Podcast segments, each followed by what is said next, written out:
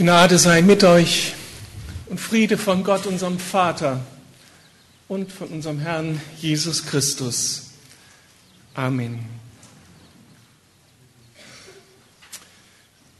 Überleben, Kraftquellen für den Glauben im Alltag.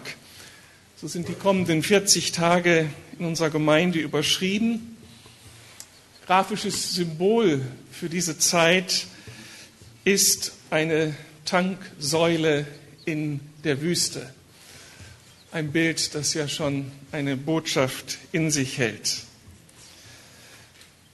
Inhaltliche Leitfigur bei der Entfaltung dieses Themas ist zumindest hier in diesem Andachtsbuch diese großartige Gestalt des ersten Teiles der Bibel des Alten Testamentes. Es geht um Mose, der eine riesige Lebensleistung vollbracht hat und dem wir so ein bisschen auf die Spur kommen wollen.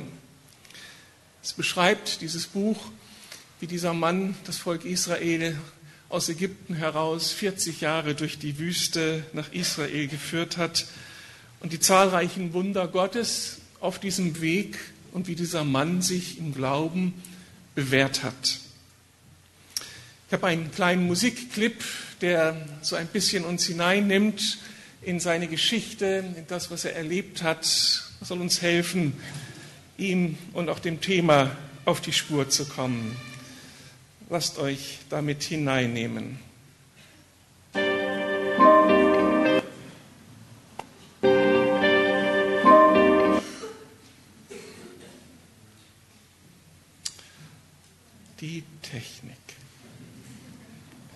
Ist zum Heulen.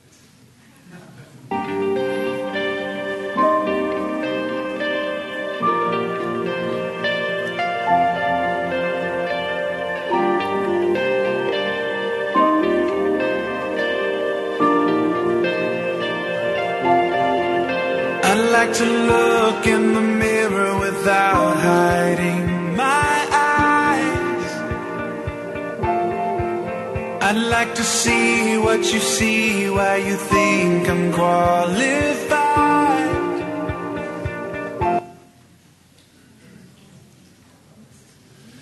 Es hat alles so gut geklappt.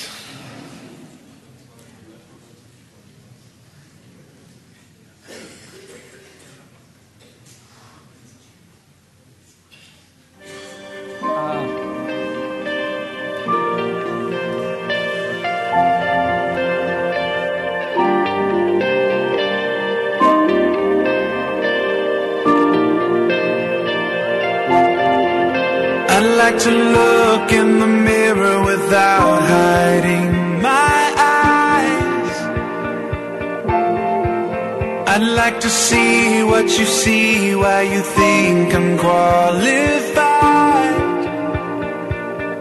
to speak for you, oh God, most high who hides a baby in the reeds of a river until he's grown. Gives him a stage and the strength to people. Cause I'm tongue tied, weak in the knees, must be something you only see if there's anything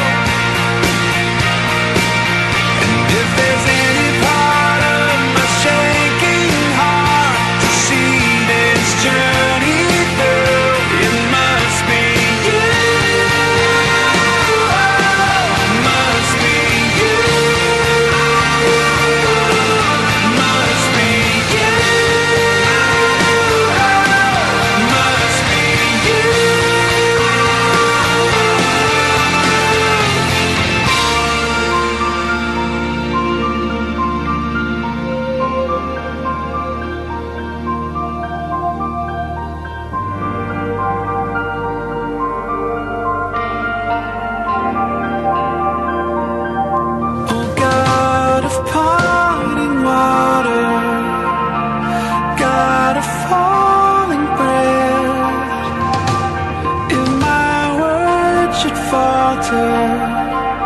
And will you speak instead? You must see something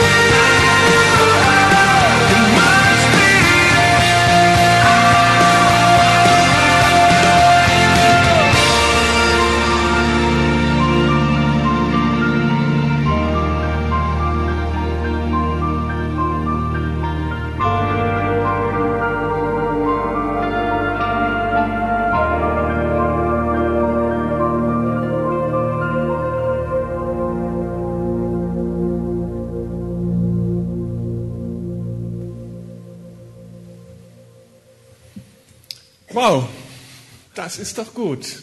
Ich hoffe, das macht euch Appetit auf die Geschichte des Mose. Den Bibellesern, die sich ein bisschen auskennen, die haben ganz viele Geschichten wiedererkannt, angedeutet in wenigen Sätzen, wie dieser Mann Gott erlebt hat und Großartiges erlebt hat und eben tatsächlich sein Leben, das voller Herausforderungen war, gemeistert hat. Das Thema für heute Morgen, also ein Thema von sechs Themen insgesamt. Heute Morgen, Gott hat seinen Plan für mein Leben und Gott hat seinen Plan für dein Leben. Ich hoffe, dass wir dem ein bisschen auf die Spur kommen.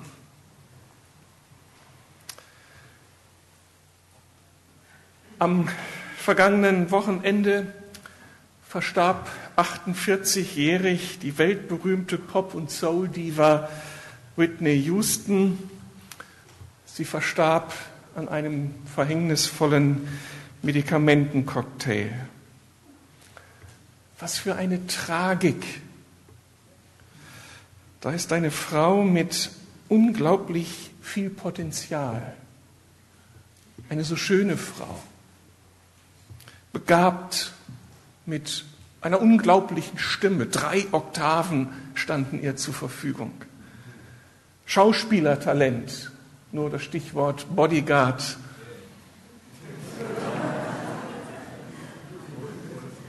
Eine erfolgreiche Frau, gefeiert in der ganzen Welt, wirklich ein Weltstar. Und genug Geld hatte sie auch. Ein Leben mit so viel Perspektive. Aber dann scheitert sie tragisch, wie gesagt, 48-jährig.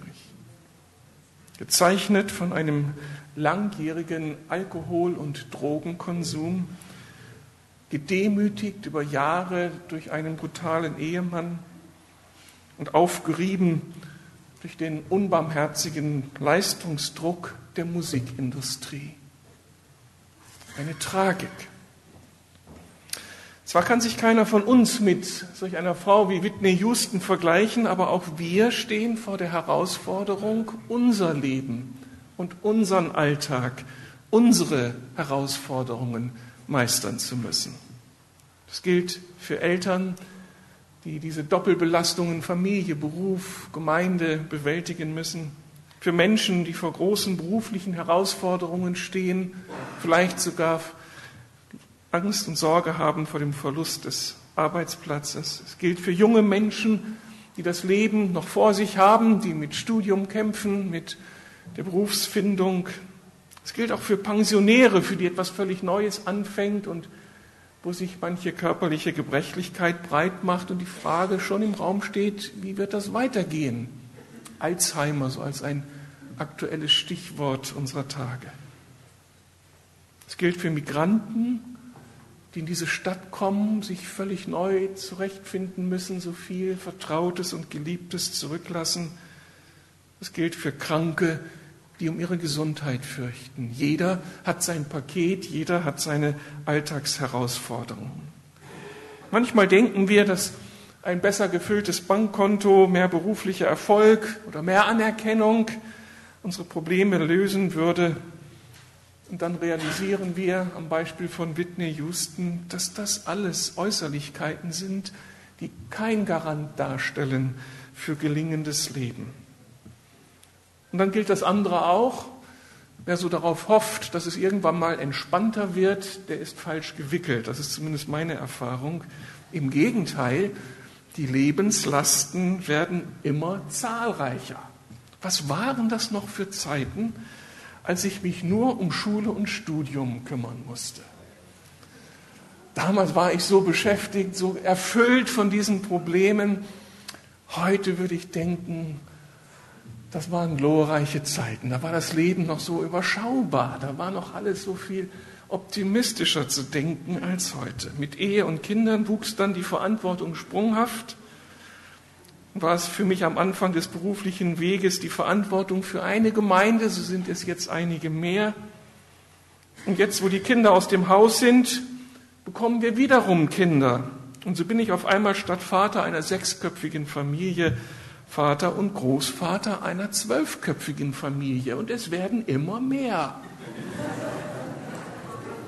Und ich habe da überhaupt keinen Einfluss. Es werden einfach mehr. Und je älter ich werde, in all den Dingen, die man so wahrnimmt, irgendwo ist die Unbeschwertheit weg. Und wenn man heute die Nachrichten anschaut, sich über Deutschland Gedanken macht, früher waren das Themen, ja, die hat man so mitgenommen und heute geht das an die Substanz. Wie wird das mit unserer Demokratie? Wie wird das mit unserer Gesellschaft, wenn wir uns immer mehr von guten Werten verabschieden? Was hat das dann mit meinen Kindern zu tun? Wie werden sie in einer sich verändernden Gesellschaft zurechtfinden? Das sind viele Fragen, die sich einem stellen und wir alle sind herausgefordert, mit diesem Leben fertig zu werden. Die Frage ist, wie schaffen wir das? Dem Leben so gerecht zu werden, dass wir nicht in den Burnout geraten, ein großes Stichwort unserer Tage, dass wir nicht unsere Beziehungen gefährden und irgendwie ausbrechen, weil wir irgendwo einen neuen Kick brauchen, dass wir nicht am Ende unseres Lebens irgendwo zynisch und bitter zurückschauen auf die Jahre unseres Lebens und dass wir eben nicht scheitern, unser Leben dramatisch verkürzen durch katastrophale Entscheidungen in solch einer bedrängenden Situation.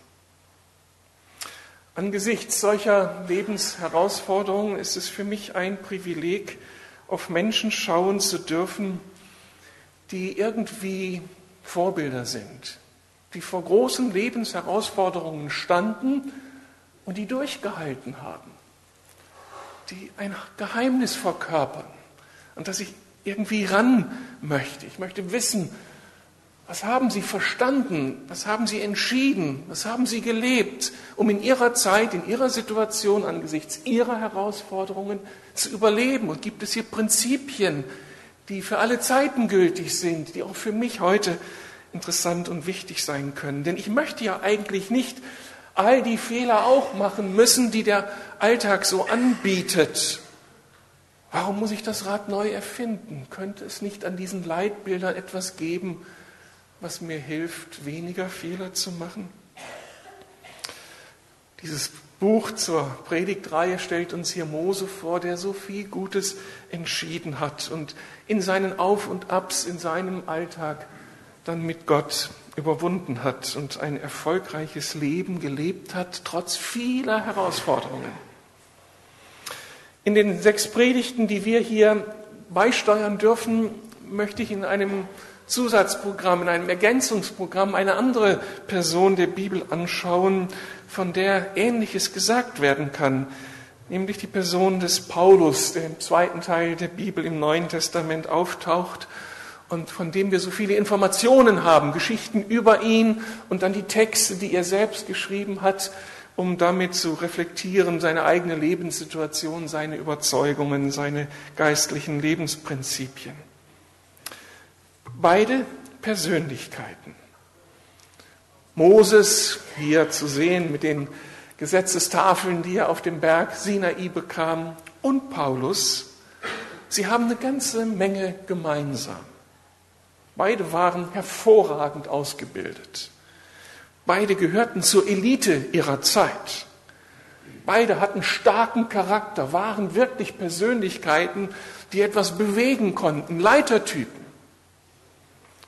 Beide hatten glänzende Karriereaussichten, wurden so richtig gepusht von ihrer Umgebung, waren Hoffnungsträger. Moses in Ägypten am Hof des Pharao ausgebildet, Sohn der Prinzessin, er hätte ein ganz großer Staatsmann werden können. Paulus mit einer glänzenden Karriere in Israel als junger Mann als Pharisäer schon mit viel Autorität ausgestattet, glänzende Karriereaussichten. Dann aber machten sich auch beide in ihrem Übereifer, getrieben von ihrer Leidenschaft, von ihren Überzeugungen, des Mordes schuldig.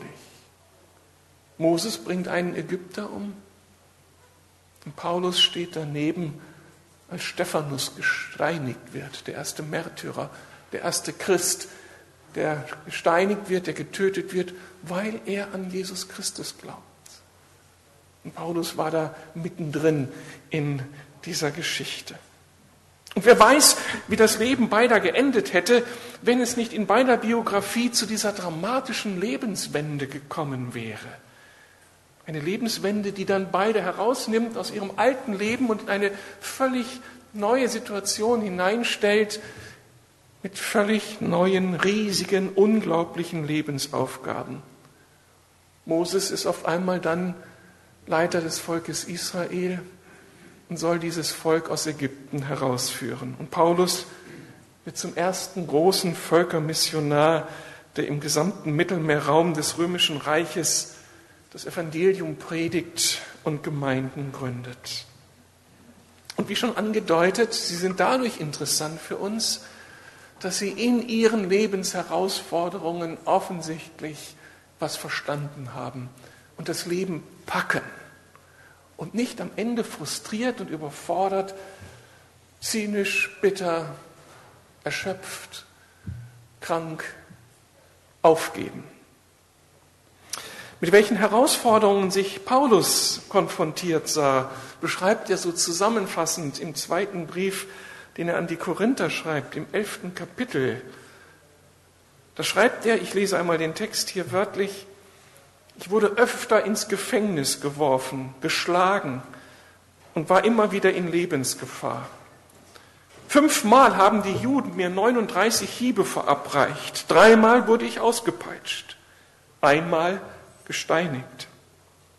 Ich habe drei Schiffbrüche überlebt. Einmal verbrachte ich eine ganze Nacht und einen Tag auf dem Meer treibend. Ich habe viele beschwerliche Reisen unternommen und war unzählige Male in großer Gefahr ob durch Flüsse, durch Räuber, ob durch mein eigenes jüdisches Volk oder durch Nichtjuden, ob in Städten, in der Einöde oder auf stürmischer See oder durch Leute, die sich als Anhänger von Christus ausgaben, es aber nicht waren. Ich habe Erschöpfung und Schmerzen und schlaflose Nächte kennengelernt. Oft litt ich Hunger und Durst und habe gefastet. Oft habe ich vor Kälte gezittert und hatte nichts, um mich warm zu halten. Und als wäre das alles noch nicht genug, lebe ich dazu noch täglich in Sorge um das Wohlergehen der Gemeinden. Das ist doch Lebensherausforderung, oder? Nicht so ein Überflieger, dem so das Leben nur alles präsentiert an Gutem, der auf Rosen gebettet ist, sondern ein Mann, der Unglaubliches erlebt. An Ablehnung, an Verfolgung, an Frustration, an Enttäuschung, an physischen Herausforderungen des Überlebens. Und an keinem Punkt in seinen Briefen, und er schreibt ja im Laufe seines Dienstes eine ganze Menge, empfindet man irgendwie, der hat die Nase voll, der will nicht mehr, der ist verletzt, der ist dabei auszusteigen.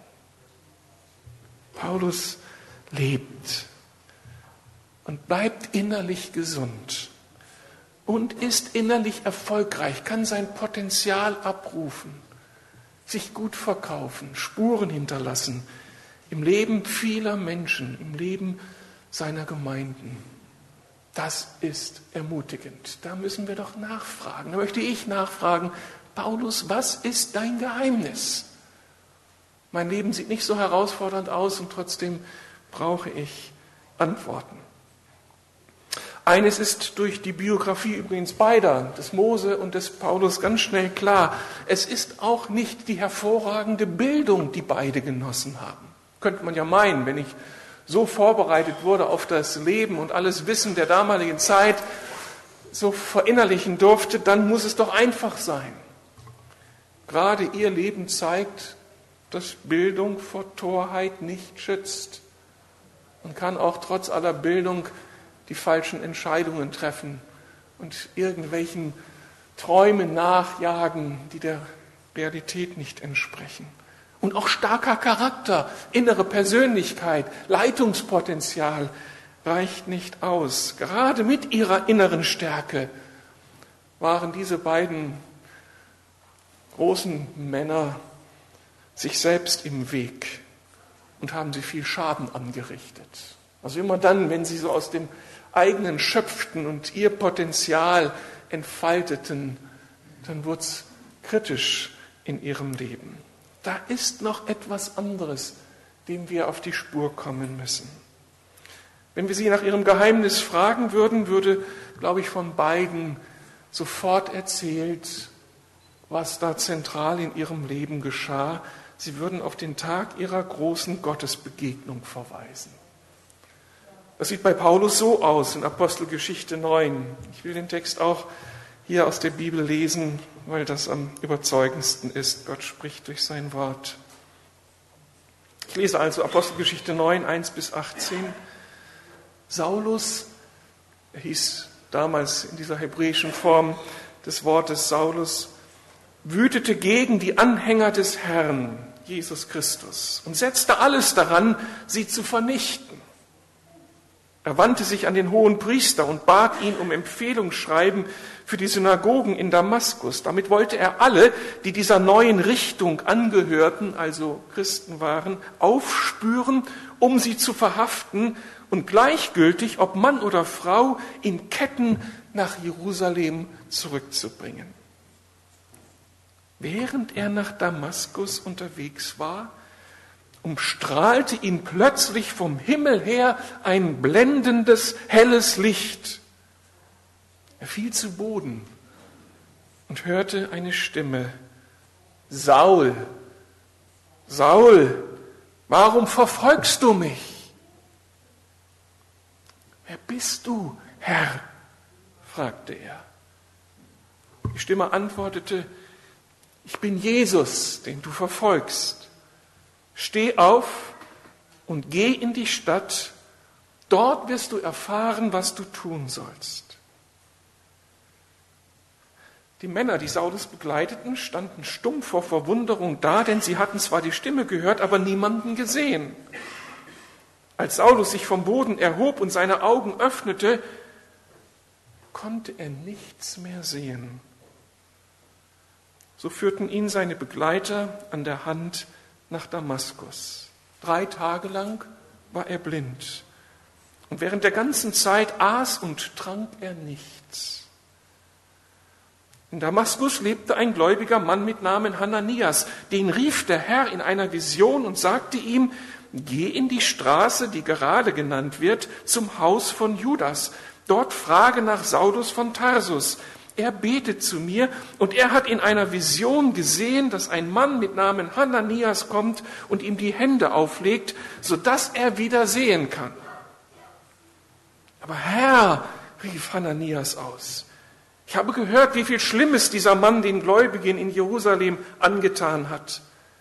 Und er hat von den obersten Priestern die Vollmacht erhalten, alle hier zu verhaften, die deinen Namen anrufen.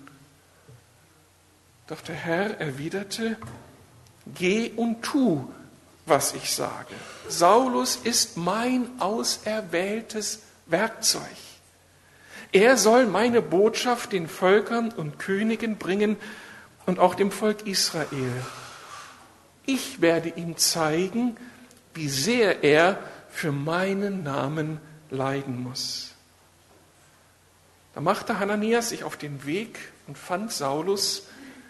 Er legte ihm die Hände auf und sagte, Saul, Bruder, der Herr, der dir auf dem Weg erschienen ist, Jesus, der hat mich zu dir gesandt, damit du wieder sehen kannst und mit dem Heiligen Geist erfüllt wirst. Im gleichen Augenblick fiel es Saulus wie Schuppen von den Augen und er konnte wieder sehen. Da stand er auf und ließ sich taufen und danach aß er und kam wieder zu Kräften. Amen. Ein Geheimnis Gottes Wirken im Leben eines Menschen. Davor kann man nur stillstehen und staunen. Ich sehe hier zwei Grunderfahrungen abgebildet, die zu tragenden Säulen der weiteren Lebensentwicklung des Paulus werden sollten. Das ist seine Christusbegegnung und damit verbunden seine Berufung zu einem Mitarbeiter Gottes. Und diese beiden Erfahrungen werden dann auch so etwas wie Kraftquellen in seinem Leben. Die zwei Kraftquellen heißen eine tiefe Geborgenheit durch die persönliche Beziehung zu Jesus Christus, dem Sohn Gottes, und eine ganz große Gelassenheit im Blick auf die Lebensaufgaben durch das Wissen, ein ganz originelles Puzzlestück im großen Plan Gottes für diese Welt zu sein. Das ist ja eine unglaubliche Geschichte hier des Paulus. Er, der Mann, der die Anhänger Jesu verfolgte, begegnet gerade diesem Jesus, den er verfolgte. Den, den er für tot hielt, am Kreuz hingerichtet, begegnet ihm auf eine übernatürliche, aber nicht zu hinterfragende Art und Weise. Paulus ist so erschüttert von dieser Christusbegegnung, sie war so real, dass für ihn, der eben ganz anders gepolt war, nicht außer Frage stand, hier ist wirklich dieser Christus, der in mein Leben tritt, den ich geleugnet habe, mit dem ich nichts zu tun haben wollte und der jetzt hier so entscheidend in mein Leben tritt. Paulus konnte das nicht umdeuten. Es war so übermächtig, es gab keine andere Möglichkeit, als ernst zu nehmen damit, dass ihm hier Christus begegnet war. Er erfährt die ganze Wucht der Erscheinung Jesu Christi, der hier in der Gestalt des, über, über, des auferstandenen und transzendenten, in der Welt Gottes lebenden Christus auftritt. Nicht nur, dass es ihn hier zu Boden wirft, dieser Begegnung mit dem auferstandenen Christus, er wird auch durch diese himmlische Erscheinung so geblendet, dass er auf der Stelle nicht mehr sehen kann. Und drei Tage später macht er quasi als Kontrapunkt zu dieser furchterregenden Begegnung mit diesem Gott, mit Christus, eine unglaublich ermutigende Erfahrung mit diesem Christus. Als Komplementärprogramm. Auf der einen Seite dieses Begegnen Gottes als des Heiligen, des Mächtigen. Er wird umgeworfen, er sieht sich ohnmächtig vor Gott und dann diese zweite Erfahrung, der Gott, der sich ihm zuwendet, ihn liebevoll anspricht, ihm das Augenlicht zurückgibt und ausdrückt, du, ich will mein Leben mit dir, du dein Leben mit mir, ich will mit dir Geschichte machen. Wir gehören zusammen. In, diesen, in dieser Zwischenzeit, als er da in Damaskus in, in der Wohnung liegt, blind, erschüttert, wird er sich unglaublich viele Gedanken gemacht haben. Er spürt, ich bin hier Gott begegnet und Furcht und Unsicherheit erfüllen ihn. Jetzt wird er mir die Rechnung präsentieren. Ich habe das Gericht Gottes zu fürchten, seinen Zorn. Ich bin ja ein Verfolger Jesu Christi. Ich habe gegen den Willen Gottes hier gehandelt. Und dann begegnet er Christus so anders in dem Hananias, schon vorbereitet in einem Traum. Da kommt jemand zu dir als Bote Gottes und dann geschieht all das. Das sind ja Geschichten, die sind unglaublich. Wie viel investiert Gott, um seinen Leuten zu begegnen, um solch einen harten Knochen wie Paulus umzudrehen? Gott spricht die Sprache seiner Menschen und findet Zugänge zu ihnen. Und dann erfährt Paulus diese Zuwendung Gottes, das Augen, wieder, die Wiedererlangung des Augenlichtes, diese Berufung, Lebensberufung. Und das alles einfach als Geschenk. Wird keine Rechnung quittiert, du hast hier aber einiges noch abzulösen an Schulden, sondern Christus bietet sich ihm so einfach an. Freundschaft, Liebe, Nähe, Geborgenheit. Einfach so, völlig unverdient aus Gnaden. Diese zweite Gotteserfahrung wird dann aus dem leidenschaftlichen Christusleugner ein noch leidenschaftlicher Christusbekenner. Es gibt für Paulus danach nur noch ein Thema. Wie kann ich mit diesem Christus unterwegs sein? Wie kann ich ihm gefallen? Das wurde zu seiner neuen Lebensberufung. Diese Erfahrung hinterlässt also Spuren im Denken und Leben des Paulus. Es bewahrheitet sich wirklich, was der Hananias ihm zugesagt hatte. Paulus wird ein Botschafter Jesu und erzählt im ganzen Mittelmeerraum, in Synagogen, auf Marktplätzen und in Königspalästen von diesem Christus. Und das, was er zu sagen hatte, war so authentisch, so glaubwürdig, dass viele Menschen ihre angestammten Überzeugungen zurückließen und Christen wurden und viele, viele neue Gemeinden entstanden. Und egal, was er dabei zu leisten hatte, und wir haben uns angeschaut, was er an Herausforderungen bewältigen musste, ja, was er erleiden musste, er kam immer wieder auf diesen Anfang zu sprechen. Sein Grund, Grundtenor wie könnte ich mich für etwas bei Gott beklagen? Ich hatte doch mein Leben verwirrt. Aber durch Gottes Gnade bin ich, was ich bin. Durch Gottes Gnade darf ich jetzt leben. Durch Gottes Gnade habe ich eine Lebensperspektive. Durch Gottes Gnade macht mein Leben Sinn. Durch Gottes Gnade bin ich jetzt Mitarbeiter und Freund Gottes. Nun darf ich seinen Plan für mein Leben verwirklichen. Und all das, was er mir in meinem Alltag zumutet, bekommt Sinn, weil er da einen roten Faden spinnt, weil er mich an die Hand genommen hat. Das große Plus dieser seiner einschneidenden Christusbegegnung war von Anfang bis zum Ende die Beziehung, die er nun zu Christus hatte. Christus wurde die Schlüsselpersönlichkeit für ihn. Ohne Christus ging nichts mehr in seinem Leben. Dabei erlebte er Christus real, wie eine präsente Person, mit der er von Angesicht zu Angesicht spricht.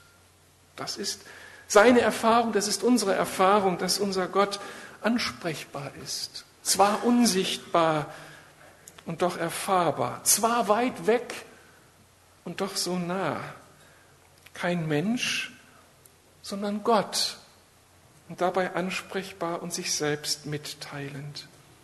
Wenn Paulus betete, war das dann kein Selbstgespräch, kein Reflektieren über irgendwelche Wahrheiten oder Weisheiten, aber bei sich selbst bleibend, sondern das, was er vor Gott aussprach, erreichte Gott und Gott antwortete ihm. Das war ja schon Kernerfahrung seiner Situation da in Damaskus. Gott sprach zu ihm im Traum und dann geschieht all das, was Gott zu ihm gesprochen hatte. In Philippa 1, Vers 21 kann Paulus sagen, Christus ist mein Leben geworden. Christus ist mein Leben geworden. Und ich denke, das ist der Schlüssel für ihn, um sein Leben meistern zu können. Und weil Christus ihn, dieser lebendige Gott, ihn zu seinem Mitarbeiter gemacht hatte und dabei die Verantwortung für das ganze Unternehmen trug, konnte Paulus in all seinen herausfordernden Aufgaben dann als Missionar unglaublich gelassen sein. Da sitzt er im Gefängnis und weiß nicht, wie es mit ihm persönlich weitergehen, ob er lebend das Haus verlassen würde und er weiß auch nicht, wie es mit den jungen Gemeinden weitergehen würde, die er gegründet hatte, für die er geistlicher Vater war. Aber anstatt zu resignieren, anstatt zu verzweifeln, schreibt er den fröhlichsten Brief überhaupt an seine Freunde in Philippi. Freut euch im Herrn alle Zeit. Und ich sage euch noch einmal, freut euch. So real war Christus, so sehr war er geborgen in der Berufung, die Christus ausgesprochen hatte, dass selbst wenn ihm die Dinge aus den Händen weggenommen waren, wenn er keinen Faden mehr in der Hand hatte, wenn er nichts mehr drehen konnte, und als Leiter wollte er einiges managen, beeinflussen, drehen, wenn er nichts mehr hatte, er konnte total gelassen sein, weil er sich als Teamplayer im großen Team Gottes erlebte. Um das mal so an einem anderen Beispiel deutlich zu machen. Ich denke, es ging ihm in gewisser Weise so wie einem jungen Fußballspieler. Da ist dieser begabte, aber unerfahrene Spieler, der in der 60. Minute eingewechselt wird. Das Spiel ist bereits entschieden. Seine Mannschaft führt deutlich. Aber nun darf er mit von der Partie sein. Und dieser junge Spieler gibt alles. Dabei erfährt er auch die ganze Härte des Gegners, der ob der Niederlage gefrustet überhart einsteigt. Aber das alles stört unseren jungen Fußballer nicht. Er ist voller Freude und Begeisterung. Er darf dabei sein. Er ist berufen worden. Man vertraut ihm. Und er darf Fehler machen. Das sind ja die anderen, die das ausbügeln. Die Mannschaft und ihr Kapitän tragen ihn. Und der Sieg, der ist ausgemacht, egal wie viele Gegentore noch fallen. Der Sieg ist ausgemacht. Ich denke, das war das Lebensgefühl des Paulus, der vor einer riesigen Aufgabe steht, hier Christus den Nationen anzukündigen. Für ihn war klar, am Kreuz ist das Spiel schon entschieden worden. Christus hat alle Widerstände, alle Gegnerschaft besiegt. Es ist klar, wer am Ende den Triumph davonträgt. Christus. Das Spiel ist entschieden. Der Sieg ist nicht mehr zu nehmen. Aber jetzt beruft Christus ihn, mit von der Partie zu sein, dabei zu sein, mitzuwirken. Er darf sich einbringen, seine Gaben und Talente und dabei sogar Fehler machen. Und wenn es hart auf hart kommt, weiß er, sein Captain, sein Kapitän, der Leiter der Mannschaft, Christus, er hat immer noch mehr durchmachen müssen. Er hat den Preis für den Sieg bezahlt. Er steht für den Erfolg. Und Paulus darf einfach dabei sein. Das führt zu einer Gelassenheit, auch im Leben von uns, die wir mit ihm unterwegs sind, die wir Teil seines Teams sind, die wir in Herausforderungen stehen, in Familie, im Beruf und in Gemeinde Gottes Ziele für diese Welt zu verfolgen. Und wenn dann manchmal die Last zu groß zu werden scheint, ist da diese Gewissheit, ich werde siegen, weil Christus schon gesiegt hat. Das Geheimnis des Pauses ist also diese zweifache Realität, eine tiefe Geborgenheit durch die persönliche Beziehung zu Jesus und eine große Gelassenheit im Blick auf seine Lebensaufgaben, weil er ein Puzzlestück im großen Plan Gottes ist. Nicht Paulus trug die Letztverantwortung, sondern Christus. Genau das erfahren nun Menschen seit 2000 Jahren. Sie erfahren diese doppelte Ermutigung. Und ich möchte eine Frau nach vorne rufen, um das noch einmal jetzt festzumachen. Verhält es sich wirklich so, dass das die beiden Kraftquellen in unserem Leben sein können? Ich möchte Frau Monika Pache nach vorne.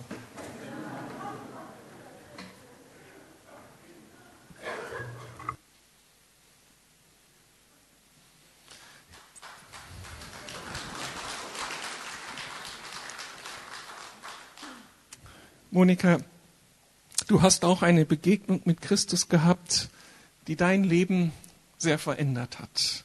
Kannst du uns davon berichten? Okay. Ja, erstmal möchte ich sagen, ich möchte mich weder mit Mose noch mit Paulus vergleichen. Aber die Tankstelle, die hat mich schon immer total angesprochen. Ja, es war auf einer Kinderfreizeit. Ich war 13 oder 14. Wir hörten gerade letzte Woche von dem Segen der Kinderfreizeiten. Ich war zur Kinderfreizeit in Lübeck. Und es war der Abschiedsabend und einer der Pastoren erzählt uns eine Geschichte von einem Vater und einem Enkelsohn. Und der Enkelsohn hatte gerade seinen Schulabschluss und rannte begeistert zu seinem Opa, um ihm das zu erzählen. Der hörte sich das an und sagt, okay, was kommt als nächstes? Der erzählte, Mann, Opa, jetzt werde ich studieren und dann werde ich ein Haus bauen. Und Opa saß immer da und sagte, gut, und dann? Ja, und dann werde ich heiraten und Kinder kriegen und die Welt erobern. Und dann? Ja, Opa, und dann werde ich irgendwann auch mein, mein, mein meine, mein Alter genießen und der Opa saß immer da. Und dann, ja, sagt er, und irgendwann werde ich sterben. Und der Großvater sagt, und dann? Und in dem Moment schoss es so in mein Herz. Und wir waren da und saßen zu, mit drei Freunden zusammen, wir guckten uns an. Und eins war klar, wir sagten, wir wollen Gott erleben. Was wir gemacht haben, war vielleicht nicht so schlau. Wir drei haben uns zurückgezogen in einen Raum der Gemeinde, ohne irgendjemandem was zu sagen. Aber wir fielen auf die Knie und wir schrien zu Gott und haben gesagt, Gott, wir werden diesen Raum nicht verlassen, bevor wir dich erlebt haben. Und das hat gedauert. Wir haben Gott unsere Schuld bekannt. Wir haben geweint. Wir haben vor ihm gestanden.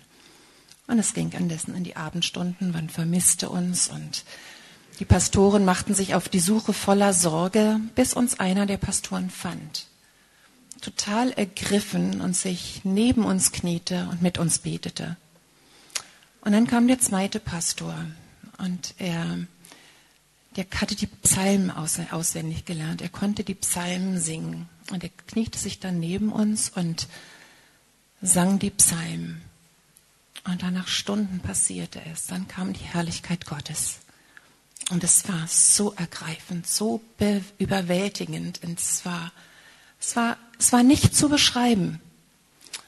So ein, eine Freude kam in uns und wir waren begeistert über Gott. Wir waren richtig verrückt vor Gott. Wir fingen an zu lachen und zu tanzen und sind dann in Lübeck nach Hause gegangen und die Leute haben sicher gedacht, was ist mit den Verrückten los? Aber es war so überwältigend. Wir hatten wirklich Gott erlebt.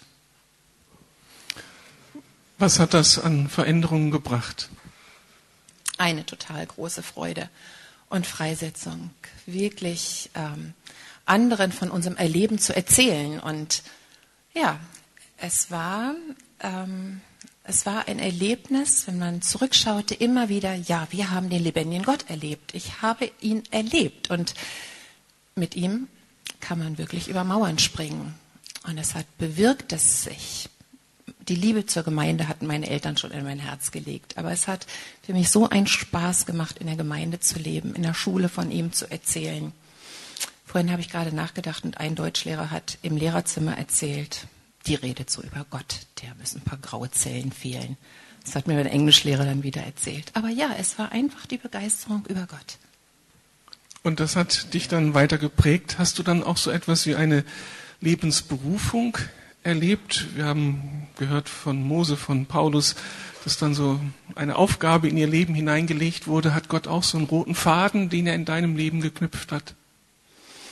Also mich hat schon sehr früh fasziniert die Arbeit mit Kindern. Ich habe dann in der Gemeinde 35 Jahre lang Kinderarbeit gemacht, ähm, habe es geliebt, äh, mit Kindern überhaupt zu arbeiten, war begeistert Mutter.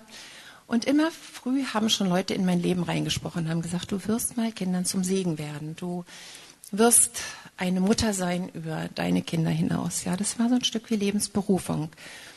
Und nach 17 Jahren bin ich dann zurück in den Schuldienst. Ich war 17 Jahre Mutter und in der Gemeinde.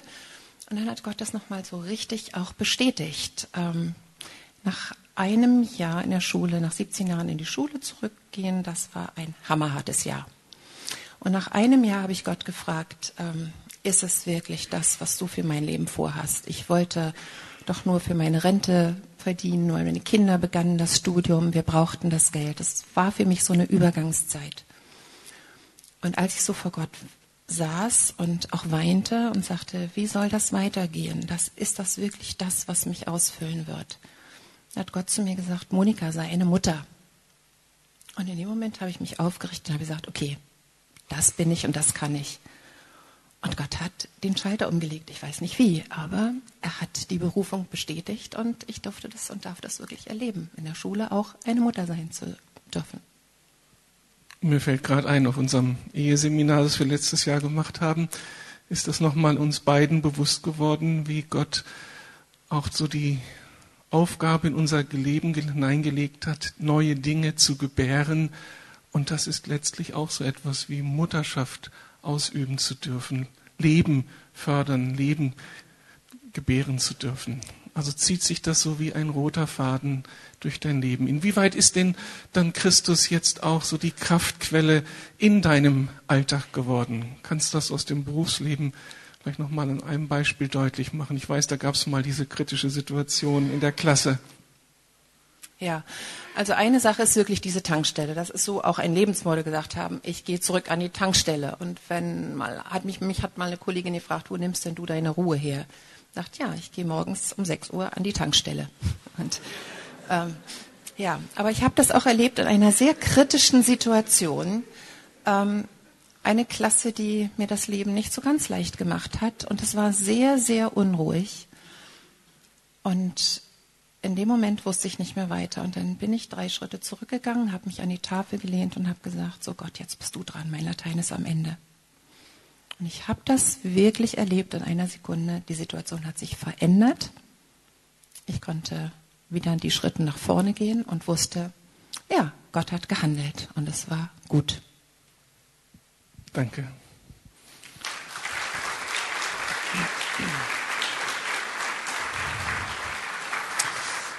Also es ist nicht blasse Theorie, nicht nur schöne alte biblische Geschichten, die wir hier erzählen, sondern es scheint was dran zu sein an dieser Tankstelle Christus, der unser Leben verändert und der präsent ist mitten in unserem Alltag. Es scheint was dran zu sein, dass er einen roten Faden in unserem Leben knüpft. Manchmal verlieren wir diesen Faden und orientieren uns in falsche Richtung, aber er holt uns wieder zurück, lässt uns diesen Faden wieder aufnehmen und ich hoffe, dass diese 40 Tage für uns eine Chance sind, Christus zu entdecken, uns neu in ihn zu verlieben und diesen roten Faden neu aufzunehmen oder zum ersten Mal nach diesem Faden zu fragen, Gott, was für einen Plan hast du für mein Leben? Ich denke, auf diesen beiden Wegen wird Leben gelingen. Ich möchte beten.